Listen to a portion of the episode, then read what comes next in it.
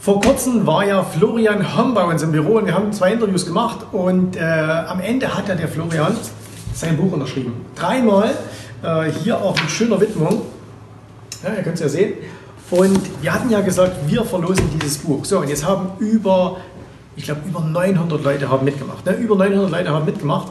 Und ähm, wie macht man das jetzt? Tja, so macht man das. Hier steht Gewinner, hier steht noch nichts darunter, aber ihr werdet gleich sehen, ähm, wir haben jetzt hier einen, ähm, wir haben etwas programmiert, sodass jetzt hier die Namen kommen. Also wir ziehen jetzt nicht einfach aus dem Hut, sondern wir machen es jetzt so.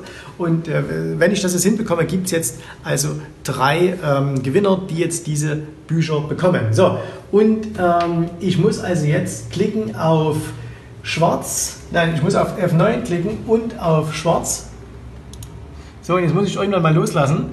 Äh, 10, 9, 8, 7, 6, 5, 4, 3, 2, 1. Und der erste Gewinner des ersten Buches ist Reinhold Walter. Lieber Reinhold, herzlichen Glückwunsch. Dieses Buch geht jetzt zu dir. So, äh, ihr schreibt das hoffentlich schön mit. Reinhold Walter. Reinhold Walter. Und wir haben es ja hier auch auf Video. Also der untrügliche Beweis, wer es ist. So, der nächste. Äh, ich muss hier wieder F9 drücken und los geht's. Und jetzt sieht vielleicht der ein oder andere seinen Namen durchlaufen und denkt, halt an, halt an, halt an. Aber nein, wir machen es ein bisschen spannend, äh, damit auch mal die auf den hinteren Plätzen kommen. Und ich fange wieder an, rückwärts zu zählen. 10, 9, 8, 7, 6, 5, 4, 3, 2, 1, 0. Start. Und der nächste Gewinner ist Florian Weber. Florian, herzlichen Glückwunsch. Du siehst, es lohnt sich bei uns vorbeizuschauen, auch mal mitzumachen. Äh, Florian, das zweite Buch an dich und auch hier mit Widmung von Florian. Das ist ja toll. Florian bekommt ein Buch von Florian. Hey, wenn das nicht, äh, wenn das nicht perfekt ist. So, und jetzt der ähm, dritte Gewinner. Wir lassen es wieder laufen. Und ähm, ja, also ein tolles Buch. Ich habe es in der Zwischenzeit übrigens auch gelesen und wirklich spannende Dinge drin. Ich stimme jetzt nicht allem zu, aber äh, man kann definitiv was aus diesem Buch heraus lernen. So, und jetzt fangen wir wieder an, rückwärts zu zählen. 10, 9, 8, 7, 6, 5, 4, 3, 2, 1, Start. Und es ist erneut ein Mann, und zwar diesmal Christian Wolfsteiner. Christian Wolfsteiner, lieber Christian, auch für dich dieses Buch hier und auch hier, du siehst es mit Original, Unterschrift und Widmung. Viel Erfolg in Erfüllung, dein Florian Homm. Also geht dieses Buch an dich zu. Äh, an der Stelle nochmal Danke an Florian äh, Homm, dass er diese Bücher mitgebracht hat. Vielen, vielen herzlichen Dank. Die Videos sind super angekommen. Ganz, ganz viele Kommentare über, zusammen jetzt alle beide Videos, ich glaube 40.000 Aufrufe. Also große Klasse. Und äh, wenn euch das gefallen hat, dann äh, schreibt das jetzt unter das Video, was eigentlich jetzt erst kommt. Also jetzt im Nachgang kommt das eigentlich jetzt erst. Und äh, dann machen wir sowas öfters mal, weil ich bekomme ja ständig Bücher und es ist kein Problem, auch mal ein, zwei, drei mehr zu bekommen. So, und jetzt geht das eigentliche Video los. Also, los geht's. Hallo und herzlich willkommen hier wieder auf meinem Kanal. Mein Name ist Jens Rabe. Hier geht es um die Themen Börseninvestment, Unternehmertum und zu Gast heute ist wieder Sven Lorenz von undervaluedshares.com. Und ich habe es euch im letzten Video mit ihm versprochen, wir sprechen heute über eine der Studien, ähm, die, äh, die du veröffentlicht hast ähm, auf deiner Webseite. Und zwar geht es da um die, ähm, um, da geht es um Porsche. Den, den ähm, na, eigentlich nicht den Autohersteller. Klar, Porsche denkt jeder, das ist der Autohersteller. An der Börse ist es allerdings nicht. Und warum trotzdem die Porsche-Aktie so eine wahnsinnig spannende Story aktuell ist und ähm, warum man mal darüber nachdenken könnte, darin zu investieren. Ähm, darum geht es im heutigen Video. Sven, schön, dass du da bist. Freut und, mich. Äh, los geht's.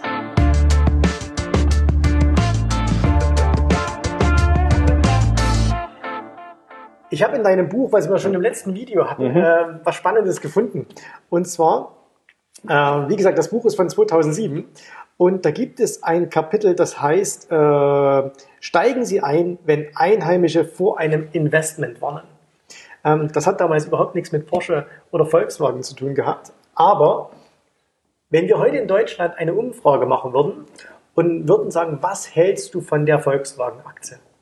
Da würden, glaube ich, die allermeisten so hier machen. Ne? Die Erfahrung habe ich auch selber schon gemacht, also, ja. Um hm? Gottes Willen, Volkswagen oder Porsche, ganz, ganz schlimm. Die Autos schon noch okay, aber an sich, das ist eine ganz schlechte Firma und äh, das ist, äh, sind Verbrecher und so weiter und so fort. Und selbst bei uns hier in Zwickau, wir haben ja ein großes Volkswagenwerk, fast 8000 Beschäftigte. Auch da ist die Stimmung gegenüber diesem Unternehmen nicht unbedingt die beste. Mhm. Äh, und auch ich muss sagen, ich war bis, bis vor ungefähr einem halben Jahr etwa auch nicht so wahnsinnig überzeugt von, äh, von Volkswagen, was sich mittlerweile geändert hat. Und ähm, unter anderem hat auch deine Studie ein bisschen mit dazu beigetragen. Äh, die ist noch nicht ganz so alt, aber mhm. ähm, erzähl mal bitte aus deiner Sicht, Sven, warum glaubst du oder warum, was, warum ist Porsche momentan äh, so eine spannende Story? Warum ist Volkswagen momentan so eine spannende Story? Weil eigentlich gibt es doch über die nichts Positives zu sagen. Korrekt. Und ich kann da vielleicht einfach mit einer kleinen Anekdote anfangen, die so ein bisschen auch in das reingreift, was du aus dem Buch gerade zitiert hast. Äh, ich erinnere mich dran, 2005, 2006 habe ich zusammen mit einigen Kollegen aus London äh, habe ich mitgewirkt bei der Gründung eines Deutschland Immobilienfonds, eines Wohnimmobilienfonds. Und damals brachten wir diverse institutionelle Anleger von London nach Berlin. Äh, und ich machte damals schon die Erfahrung, zu dem Zeitpunkt wollten die wenigsten Deutschen etwas über Immobilien in Deutschland hören. Und also Immobilien in Berlin, da war viel Leerstand und strukturschwache Regionen und so weiter und so fort. Also es wurde da sehr viel über Probleme gesprochen. Die Deutschen kaufen ja sowieso keine Immobilien, die mieten ja.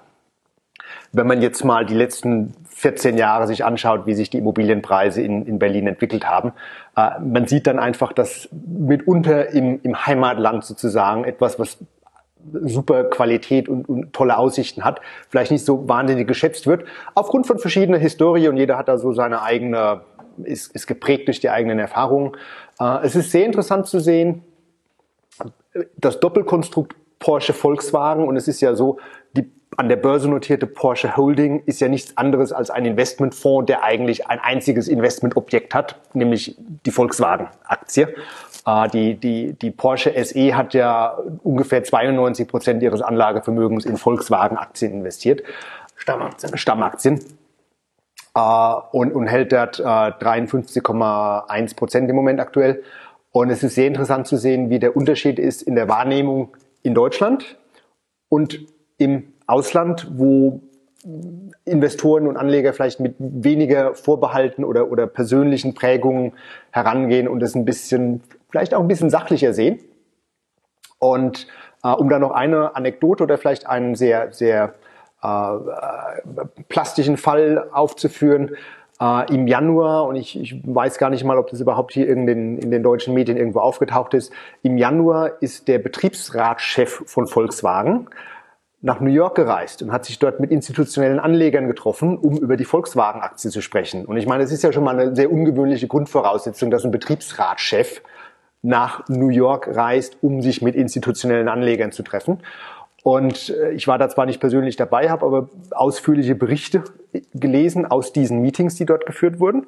Und die kamen sehr gut an. Und da wurden halt eben Themen besprochen, die letztlich dann auch in, in meiner Studie oder auch in meinen allgemeinen Gedankengängen zum, zum ganzen Themenkomplex Porsche, Volkswagen mich zu, der, zu, dem, zu dem Schluss verleitet haben, dass diese Aktie so der klassische Fall ist dessen, was ich suche, die, die asymmetrische Verteilung zwischen Chance und Risiko. Nach unten ist da sehr wenig Risiko. Alles, was an schlimmen Themen bei, bei, bei Volkswagen bekannt ist, die Prozesse, Dieselgate, E-Autos und so weiter und so fort.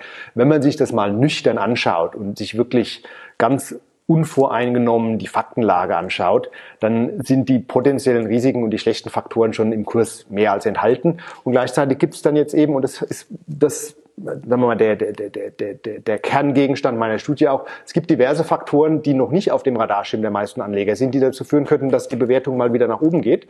Und da wird es dann spannend. Mhm.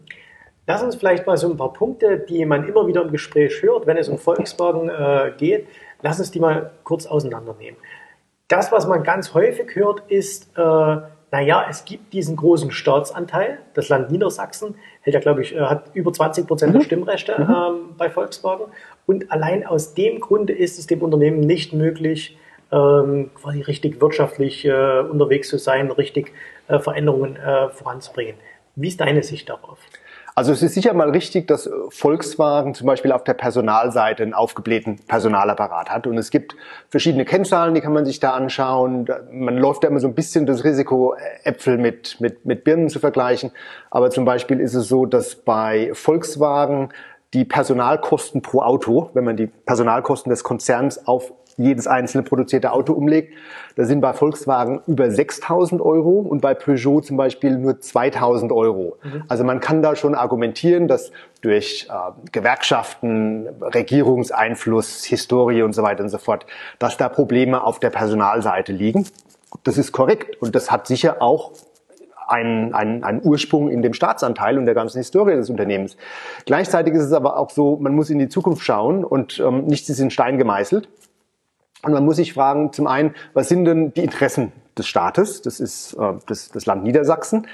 Und wenn man sich anschaut, welcher Prozentsatz des Steueraufkommens dieses, des Landes Niedersachsens äh, aus VW oder aus VW-Zulieferern kommt, dieser, dieses ganze Land hängt am Tropf von Volkswagen mit all den Verzweigungen. Und naturgemäß haben die auch ein riesiges Interesse daran, dass dieses Unternehmen und alle Zulieferer und alle verbundenen Unternehmen erfolgreich sind und profitabel sind und, und sich für die Zukunft fit machen und, und im, im, im globalen Wettbewerb der Autoindustrie erfolgreich sind. Und deswegen, und da kommt jetzt der eigentliche Schluss, den der Anleger meines Erachtens ziehen muss, deswegen ist es auch durchaus so, dass ein vernünftig agierender Manager, ein vernünftig agierender CEO Veränderungen herbeiführen kann. Das muss man in einer in der, in der richtigen, äh, im richtigen, in der richtigen Form machen, mit einer gewissen Diplomatie. Äh, aber es wurde jetzt zum Beispiel eben und ganz massiv auch vorangetrieben durch die Eigentümerfamilien Porsche Pirch, die da ja einen noch viel größeren Anteil haben, äh, wird jetzt das Thema Personalkosten angegangen, ernsthaft. Das ist schon am Laufen, das ist jetzt kein Plan, sondern das ist alles schon unterwegs. Da gibt's den, den, den Zukunftsplan, der sieht vor, dass bestimmte Personalschichten abgebaut werden. Das, das allerbeste Beispiel dafür, und das macht auch so ein bisschen klar, wieso das alles weniger schwierig ist, als das manch einer vielleicht darstellt. Äh, zwischen 2007 und 2015 stiegen die Personalkosten im Verwaltungsbereich um das Dreifache. Der Umsatz ist im gleichen Zeitraum nur um das Doppelte geschrieben. Das heißt, VW hat wirklich in dieser Zeit den Verwaltungsapparat aufgebläht. Und Verwaltungsmitarbeiter lassen sich natürlich relativ leichter abbauen als jetzt zum Beispiel irgendein spezialisierter Kfz-Mitarbeiter. Mhm. Denn Verwaltungsmitarbeiter finden auch woanders in der, in der Wirtschaft wieder, kommen wieder unter. Und da hat man jetzt einen Plan festgelegt, der vorsieht, dass Kosten abgebaut werden und ich bin immer ähm, fast schon ein bisschen amüsiert, wenn ich in den, den, den großen Wirtschaftsmedien drüber lese, der Umsatz von VW im letzten Quartal ist zwei Prozent rauf oder zwei Prozent runter.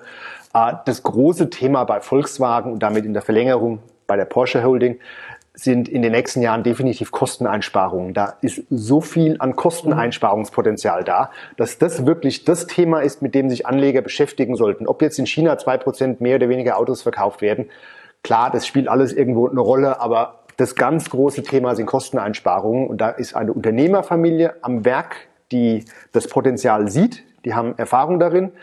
Das Land Niedersachsen wird dem nicht in den Weg stehen, wenn das vernünftig gemacht wird. Deswegen ist ja zum Beispiel auch jemand wie der Betriebsratschef von Volkswagen dann mal bereit, sich mit institutionellen Anlegern zu sprechen. Man zieht da jetzt an einem Strang und deswegen sehe ich bei Volkswagen auf, auf operativer Ebene in dem Bereich, den du jetzt angesprochen hast, zum Beispiel kein großes Problem, sondern gigantische Chancen, die da jetzt nach und nach angegangen werden. Man kann ja auch Personal zum Beispiel abbauen, indem man einfach weniger neue Mitarbeiter einstellt als alte alte äh, Mitarbeiter jetzt aus Altersgründen zum Beispiel ausscheiden oder sowas. Ne? Korrekt. Also, das ist alles, das sind ganz normale Managementfragen. Da ist überhaupt nichts Dramatisches und in einem Konzern mit so vielen Mitarbeitern und so mhm. vielen Zweigen und Möglichkeiten zu variieren und zu managen und vielleicht hier ein bisschen was zu machen und da ein bisschen was rumzuschieben, äh, hängt das von der Qualität des CEO ab. Und der CEO, wir sprachen da auch im Vorgespräch kurz drüber, der, der Herbert Dies, hat für zwei Millionen Euro eigenes Geld Aktien gekauft, Insiderkauf des Vorstandsvorsitzenden. Das ist ja auch mal eine, eine Aussage und eine Ansage. Ist ja zumindest auch mal eine Hausnummer. Also zwei Millionen, das ist schon. Das, das sind keine 10.000 ne? Euro, das sind zwei ja. Millionen Euro. Das ist echtes Geld. Ja. Auch für den. Auch für den, ja. genau. ähm, zweiter Punkt ist natürlich das, was nach wie vor auch täglich bei uns in den Medien ist, Dieselgate. Äh, also, ähm, dass VW da mit allen anderen äh, ganz, ganz viel falsch gemacht hat, auch in seiner Kommunikation hinterher, brauchen wir nicht darüber reden. Absolut. Und jetzt steht aber immer noch so im Raum, dass man sagt, okay, äh, die müssen Milliarden und Abermilliarden an Strafen demnächst noch zahlen für diese, für diesen, für diese Dieselschummelei, die sie da gemacht haben. Wie ist da denn der wirkliche Stand? Also zum einen muss man schon mal äh, ganz klar sehen, dass eigentlich erstaunlicherweise, vielleicht aber auch nicht überraschenderweise, Volkswagen heute mehr Autos verkauft als vor Ausbruch des Dieselgate-Skandals, was ja schon im Grunde genommen ein aberwitziger Erfolg ist, gleichzeitig aber auch zeigt, für die meisten Konsumenten macht dieser Skandal wesentlich weniger aus als jetzt für vielleicht den einen oder anderen Journalisten, der sich an dem Thema ein bisschen festgebissen hat. Äh, und natürlich war das ein schlimmes Vergehen. Es war auch nicht das erste Mal, dass ein Autokonzern oder das Volkswagen so einen Fehler gemacht hat in der Hinsicht.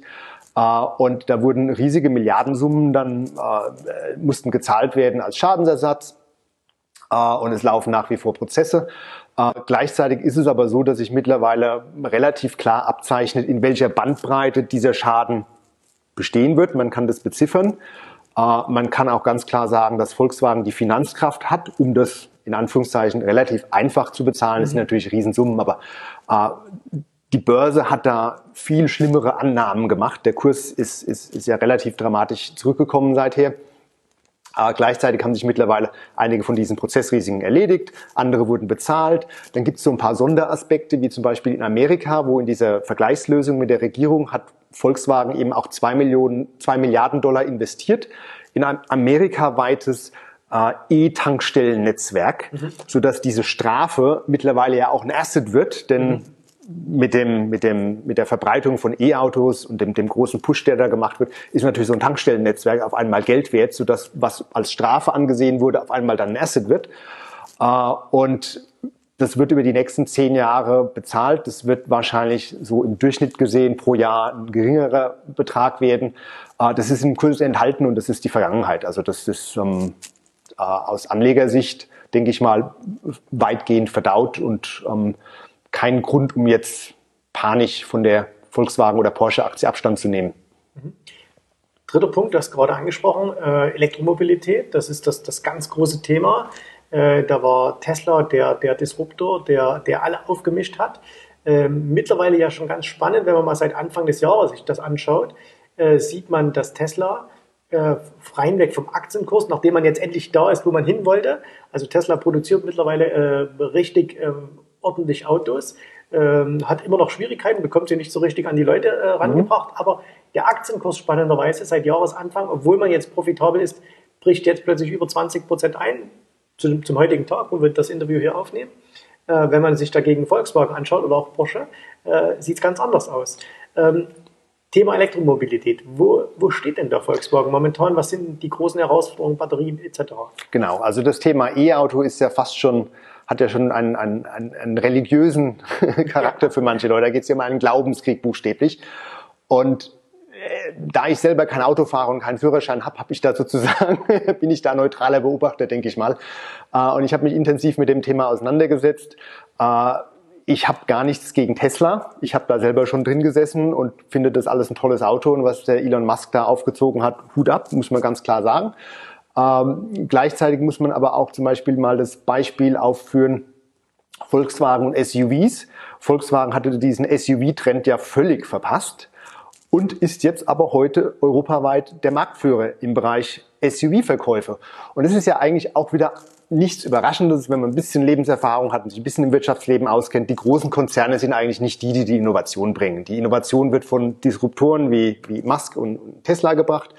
Und dann kommen aber die großen Konzerne irgendwann ziehen nach, bringen ihre anderen Assets mit ein, wie zum Beispiel das, das, das weltweite Vertriebsnetzwerk, das Volkswagen hat, das einfach wahnsinnig viel wert ist. Der, der Markenname, die, das Bewusstsein der Leute.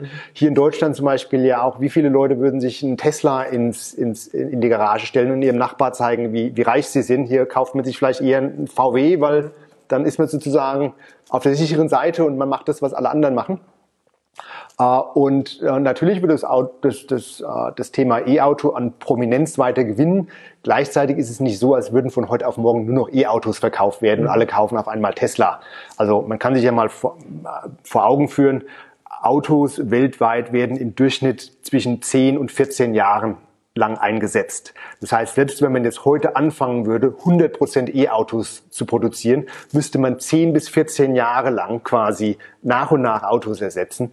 Und so schnell geht's ja nicht. Und die verschiedenen Schätzungen, die es so aus diversen Quellen gibt, die alle natürlich auch immer ihre eigenen Tendenzen und ihre eigenen Vorlieben damit einbringen, die sind die, dass es zwischen 2025 und 2030 weltweit irgendwo zwischen 6% und 15% an E-Autos im Bestand geben wird. Das ist eine Menge, das ist ein riesen Geschäftsfeld. VW muss sich da vorbereiten, da muss man was anbieten. Ganz klar, machen sie ja jetzt auch, ist ja eine große Offensive angezeigt.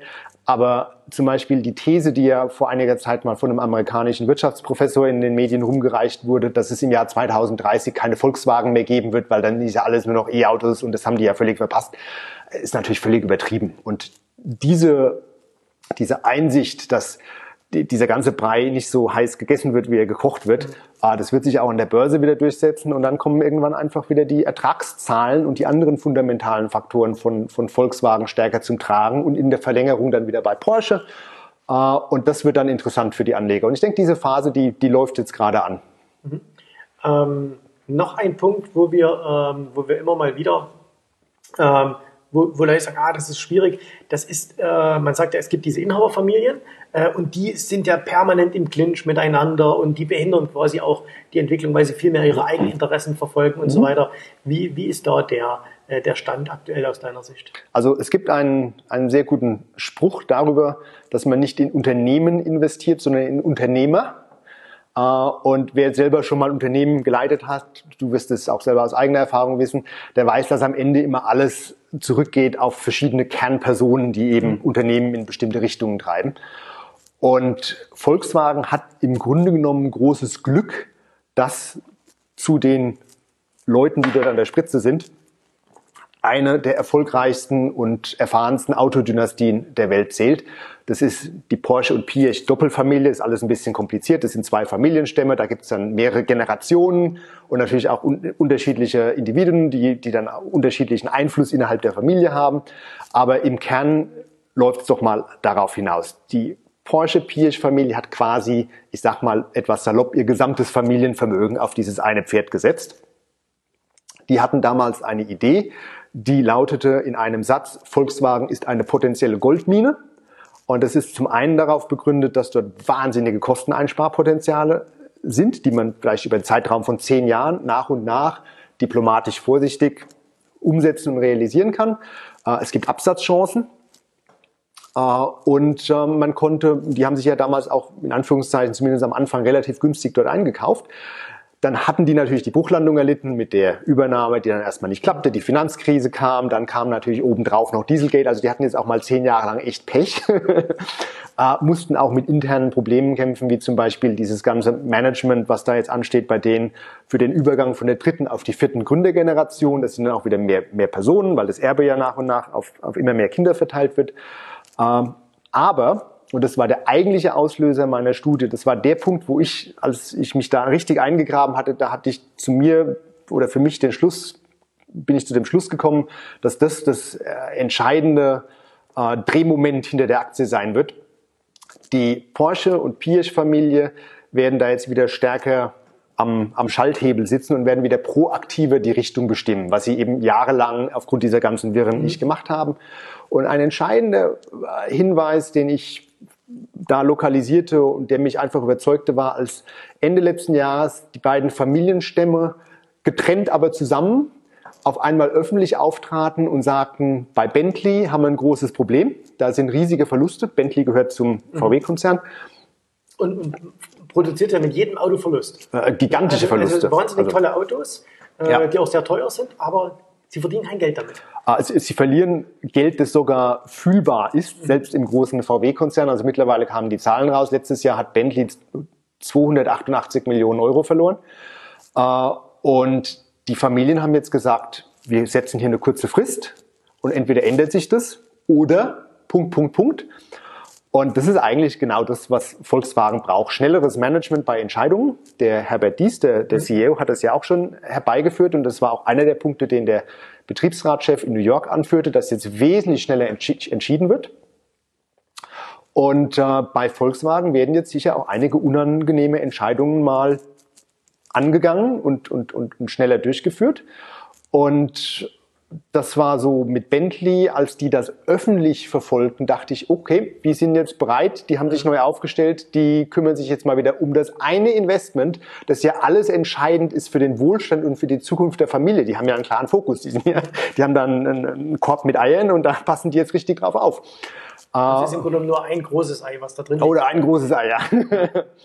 Und äh, mittlerweile zeigte sich dann ja auch vor wenigen Wochen, kam ja auch die Meldung raus, dass die Familie über die Porsche Holding für 400 Millionen Euro Aktien zugekauft hat und 400 Millionen Euro Cash mal zusätzlich noch in das Investment reinzustecken, ist ja auch mal eine Ansage und zeigt dann auch einfach wieder, was die, die, die Einschätzung der Familie ist hinsichtlich des, des Wertes der Volkswagen-Aktie. Die halten das für ein gutes Investment äh, und sie machen da ein großes Commitment und zeigen öffentlich, dass sie sich da auch aktiv drum kümmern, auch jetzt mal vielleicht die ein oder andere Kontroverse äh, lostreten werden.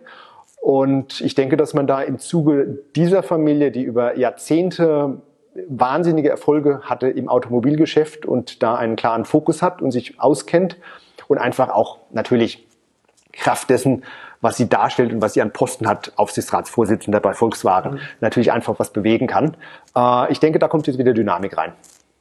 Wenn man jetzt so schaut, ähm, das, das, ist ja jetzt beispielsweise auch schon was, da sagt, okay, die Familie, die steht jetzt dahinter, die, die kümmern sich jetzt endlich wieder, die haben ja auch ihre, ihre ganzen Streitigkeiten vielleicht so ein bisschen beiseite gelegt, weil man jetzt auch erkennt, okay, was ist eigentlich wichtiger. Ähm, was könnten denn so Katalysatoren sein, die man außer dem schon genannten Personalabbau, ähm, wo, wo Volkswagen noch äh, entsprechend Kosten sparen könnte, wo man vielleicht auch Erträge generieren könnte. Äh, Gibt es ein paar Sachen, die in der Pipeline sind, was, äh, was fällt dir da ein oder was ist da auch schon bekannt? Ja, also spannend könnte werden das Thema Börsengänge von Töchtern. Da gibt es zum einen die Traton, die Nutzfahrzeugtochter, die ja an die Börse gehen soll. Das ist schon offiziell beschlossen. Es sollte jetzt gemacht werden, wurde verschoben wegen Marktkonditionen. Über mhm. Weihnachten gab es ja an der Börse Turbulenzen. Und weil VW unter keinem Druck steht, unter keinem Finanzdruck, hat man gesagt, wir warten jetzt, bis die Börse wieder so ist, dass wir da die, die besten Konditionen rausholen. Könnte aber bei einem, einem positiven Börsenverlauf auch relativ kurzfristig dann passieren. Ah, das scheint vorbereitet zu sein, ja. ready to go sozusagen. Spekulativ ist immer auch wieder in der Diskussion, ob nicht vielleicht Porsche, der Autohersteller. Autohersteller wieder an die Börse geführt wird. Es gibt ja mit Ferrari die Steilvorlage. Mhm. Fiat brachte Ferrari an die Börse, hat eine gigantische Börsenbewertung. Und wenn Porsche, der Autohersteller von Volkswagen an die Börse gebracht werden würde, könnte der Wert dieser einzigen Tochtergesellschaft schon fast an den Wert des Volkswagen-Konzerns im Moment heranreichen. Ist alles ein bisschen kompliziert, man muss dann sehen, wie da die Struktur gemacht wird, ist aber auf jeden Fall schon mal als Gedankenspiel natürlich im, im Konzern durchgespielt worden. Äh, und dann ist auch sehr spannend das ganze Thema, was sind die nächsten Schritte der Porsche Familie und was passiert mit dem Discount, den es im Moment bei der Porsche Holding gibt. Es ist ja so im Moment, wenn man die VW-Aktie nicht direkt kauft, sondern man kauft die Porsche SE-Aktie als indirekten Zugang zu der Porsche Stammaktie, dann kriegt man ja im Moment einen Discount von 25 Prozent über den Holding-Abschlag, weil die Holding einfach von der Börse niedriger bewertet wird. Äh, nun ist es so, bislang waren 90 Prozent des, des, des, des, des Vermögens der Porsche SE in Volkswagen investiert und offenbar hat man jetzt die Entscheidung gefällt, wir sprachen über diese 400 Millionen Zukäufe, dass man diese Quote weiter erhöht.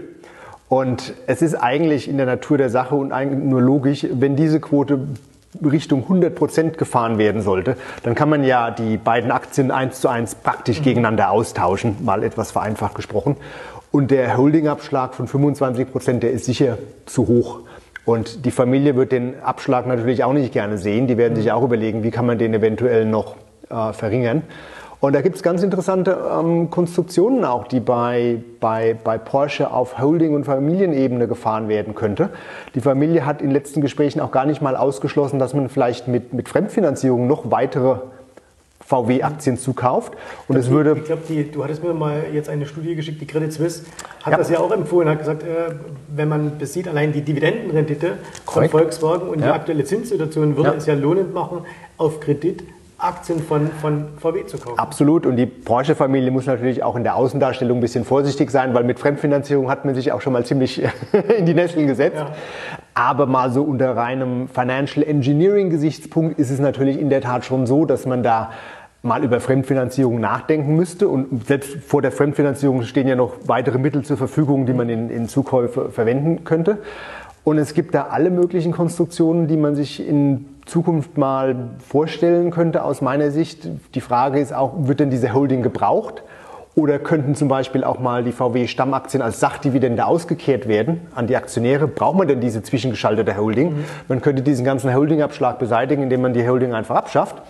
Alles leichter gesagt als getan. Das steht jetzt auch nicht von heute auf morgen an. Aber da gibt es so viele Strukturmaßnahmen, die man machen kann aus, als Unternehmensleiter oder als Holdingleiter, dass ich mir da keine Gedanken darüber mache, dass man da in den nächsten 12 bis 18 Monaten einen sehr interessanten Newsflow kreieren wird.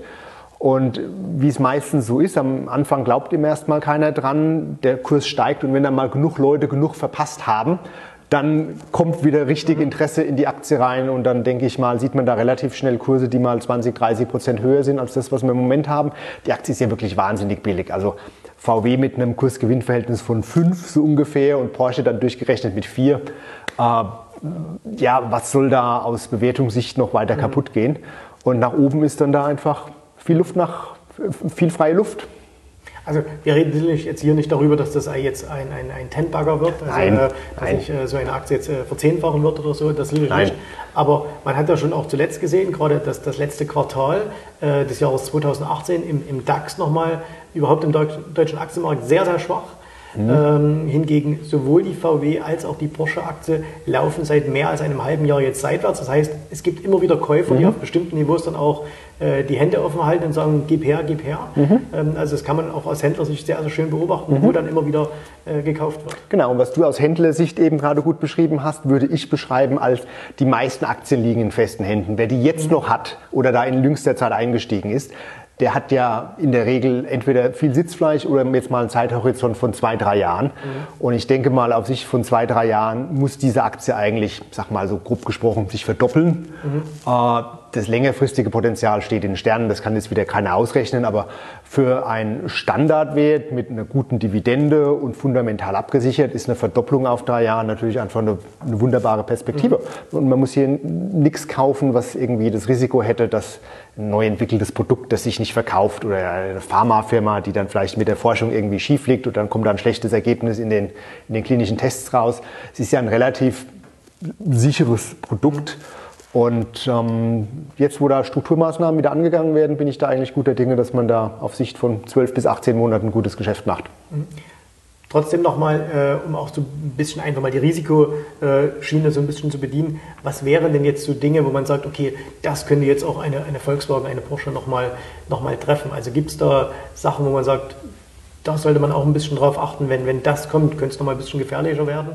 Also ganz klar ist natürlich, wenn jetzt die Weltwirtschaft von heute auf morgen dramatisch sich abschwächt und wir wieder ins Szenario reinlaufen wie im Jahr 2008, 2009, wird natürlich auch eine Volkswagen-Aktie betroffen sein. Das kann man ja gar nicht ausschließen. Meine Erfahrung im Leben ist, dass man eigentlich solche Marktschwankungen nicht vorhersagen kann. Da steckt niemand drin. Äh, das muss man dann immer mal einfach aushalten.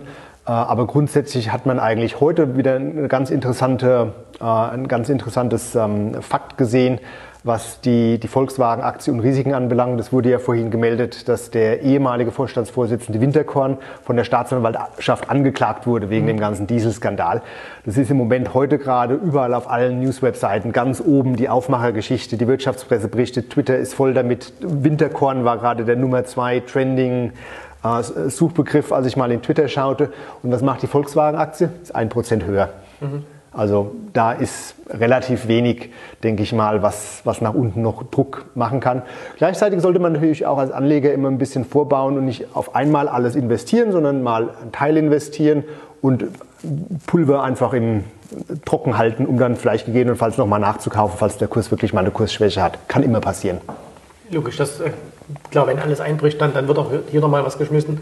Aber mit den Großaktionären hat man natürlich auch jemanden in der Hinterhand, der ähm, unwahrscheinlich auf der einen Seite jetzt 400 Millionen gerade investiert hat und dann in zwei Monaten sagt, äh, nee, wir verkaufen jetzt alles wieder, äh, wie es vielleicht ein Hedgefonds machen würde, sondern äh, die, die wollen schon längst länger auf jeden Fall dabei bleiben. Das Land wird nichts verkaufen und wie gesagt, dass wer jetzt noch dabei ist, mit in diesem medialen Umfeld auch, was man gerade hier hat, das ist wahrscheinlich kein kurzfristiger Zocker, sondern jemand, der eher längerfristig in das Ganze schaut. Korrekt. Und dann mal so aus der Sicht der Familie betrachtet. Ich meine, da sind zwei Familienstämme, die schon lange im Autogeschäft tätig sind. Die haben schon viel erreicht, sind auch wahnsinnig reich, aber würden natürlich, ich meine, so Leute sind ja immer ehrgeizig, mhm. würden natürlich gerne noch mehr erreichen, würden auch sicher gerne mal diese zehn Jahre wettmachen, die sie da jetzt in Anführungszeichen verloren haben, dieses verlorene Jahrzehnt, ja. wo man mal so reingeschlittert ist. Äh, und die Familien haben da eine irrsinnige Chance, ihr Vermögen auch nochmal gigantisch im Milliardenbereich zu steigern. Aber sie müssen sich konzentrieren und sie müssen liefern. Ja. Und ja, klar, niemand, äh, es gibt keine Garantien für die Zukunft, aber jemanden da an der Spitze sitzen zu haben, der sich so gut auskennt, so motiviert ist und so viel eigenes Geld drin hat, da kann man schon mal sagen, das ist also von der Aufstellung her so gut, wie es eigentlich geht. Das ist ja auch, äh, das, das fällt mir jetzt gerade so auf oder auch ein, ähm, das ist auch ein Punkt, der sich durch viele deiner Studien immer so zieht, dass du sagst, äh, investiere auch immer mit den Unternehmern. Also äh, das ist jetzt in dieser aktuellen Studie von Delec, mhm. ist das mit dabei, das war in der Bank Rothschild mit dabei.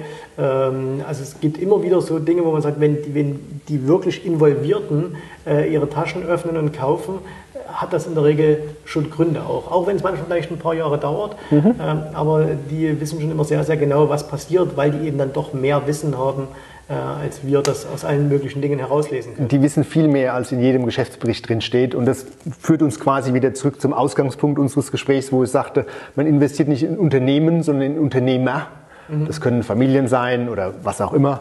Aber letztlich geht es um die Menschen, die so einen Konzern nach vorne bringen. Und wenn die ihr eigenes Geld da investieren in, in, in, in großem Umfang, die könnten ja auch woanders investieren. Die werden sich schon sehr genau überlegt haben, warum sie das tun.